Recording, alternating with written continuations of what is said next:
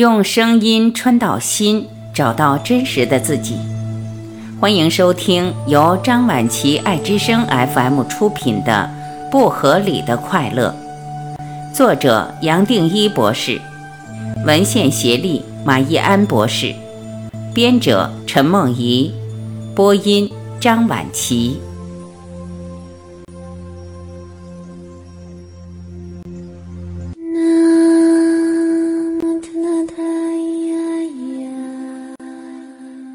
二，追求带来更多追求。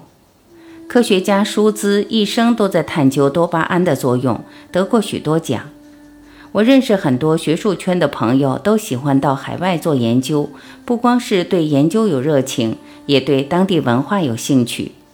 舒兹的研究经历也有这种味道。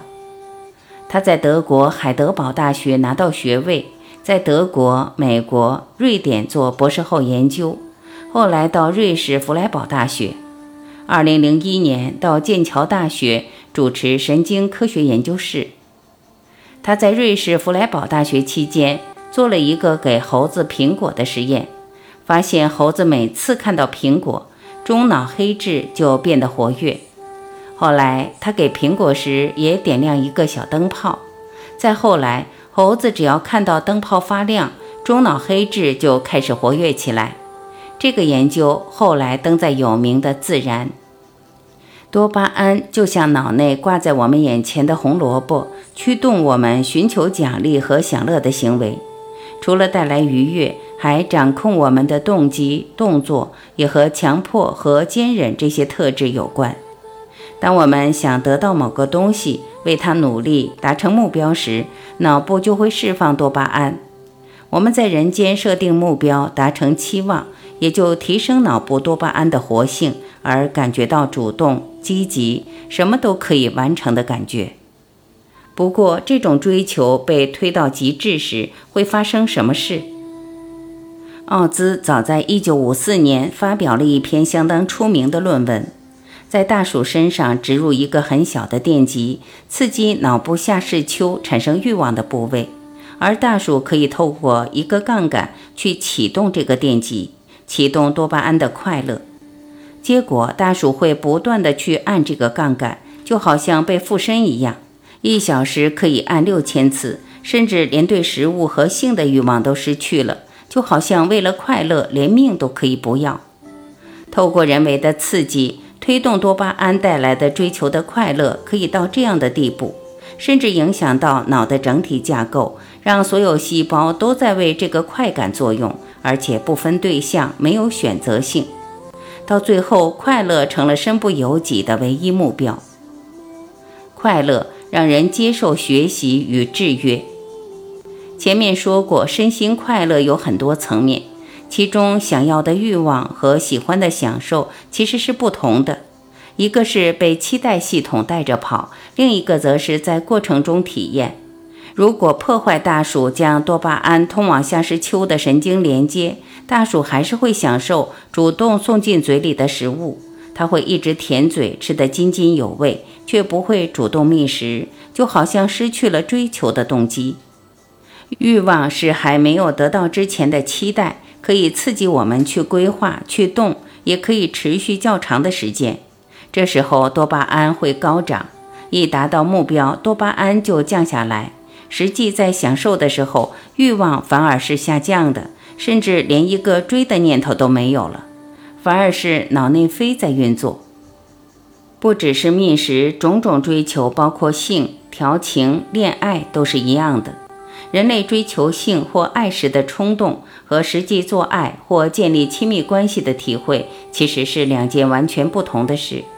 可以说，前者是多巴胺带来的想要。而后者是由脑内啡所激发的享受，也就是说，我们可以有两种方法去得到正面的情绪，包括这两个层面的快乐。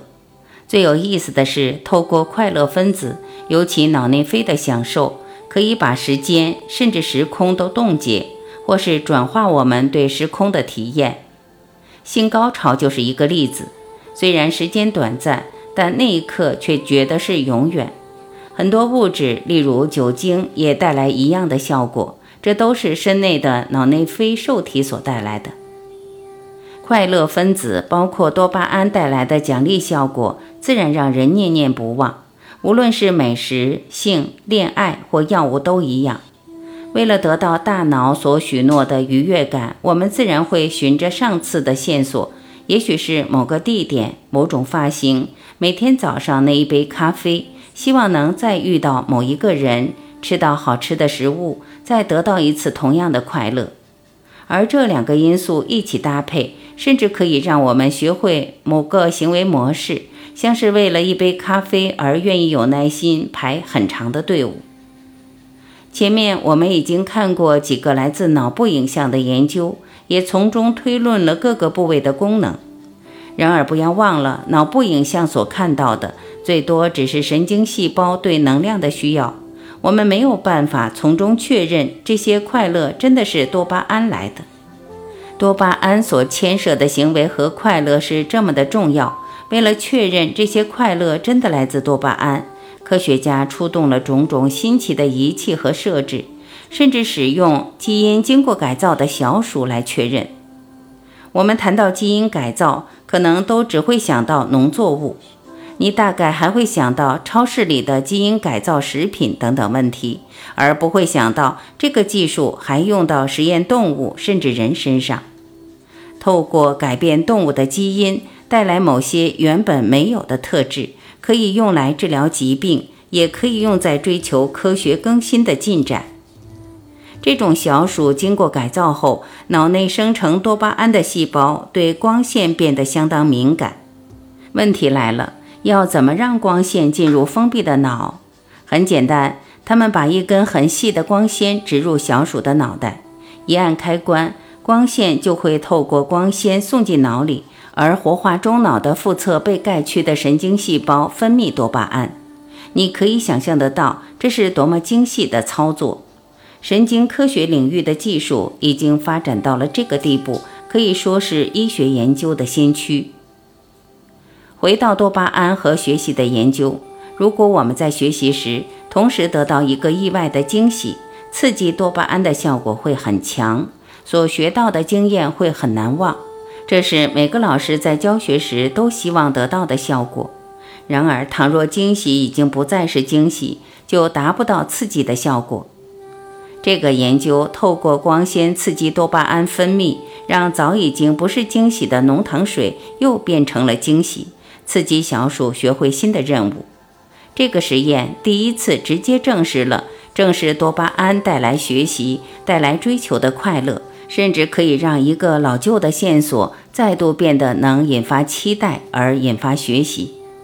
我要说的是，多巴胺影响快乐，而快乐透过期待系统的运作带来好奇心而引发学习的效果。也就是说。快乐是自然给我们的最好的学习动机，快乐的学习也是最有效率的学习。这种反应就连昆虫都是一样的。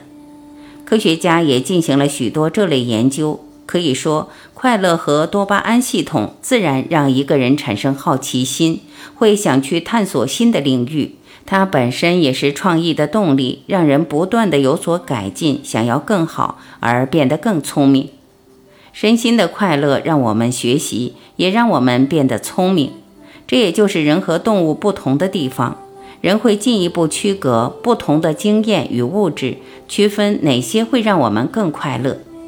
快乐同时也加深了我们区别分析的路径。